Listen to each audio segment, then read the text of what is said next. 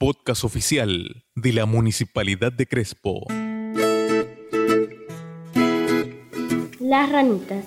Una mañana húmeda y soleada, un grupo de verdes y divertidas ranitas salió al bosque a dar un paseo. Eran cinco ranas muy amigas, que como siempre que se juntaban iban croando y dando brincos para divertirse. Desafortunadamente, lo que prometía ser una alegre jornada cambió cuando dos de ellas calcularon mal el salto y cayeron a un tenebroso pozo. Las tres corrieron a asomarse al borde del agujero y se miraron asustadas. La más grande exclamó horrorizada. ¡Oh no! Nuestras amigas están perdidas. No tienen salvación. Negando con la cabeza, empezó a gritarles. Se han caído en un pozo muy hondo. No podemos ayudarlas. Es imposible salir. Las dos ranitas miraron hacia arriba desesperadas Querían salir de este oscuro túnel vertical a toda costa.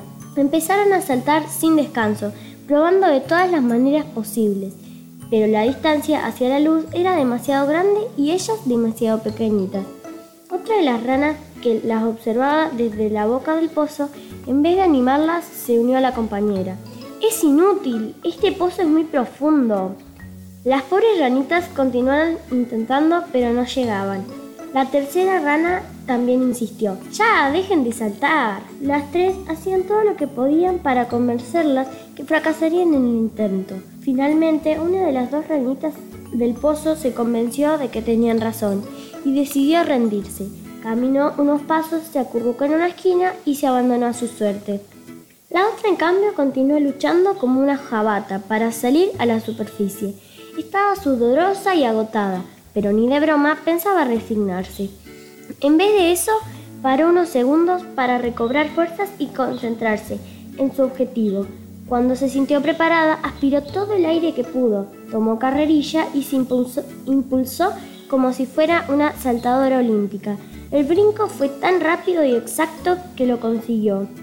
Cayó sobre la hierba sana y salva. Una vez afuera, su corazón seguía latiendo a mil por hora y casi no podía respirar, a causa del tremendo esfuerzo que había hecho. Sus amigas le abanicaron con unas hojas y poco a poco se fue relajando, hasta que recuperó la tranquilidad y se acostumbró a la cegadora luz del sol.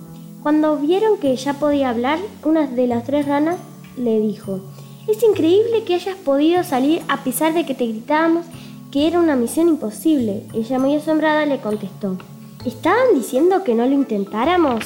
Sí, claro, nos parecía que jamás lo conseguirían y queríamos evitarles el mal trago de fracasar. La rana suspiró. Uf, menos mal que estoy un poco sorda, no entendía nada, todo lo contrario, las veía agitar las manos y pensaba que nos estaban animando a seguir.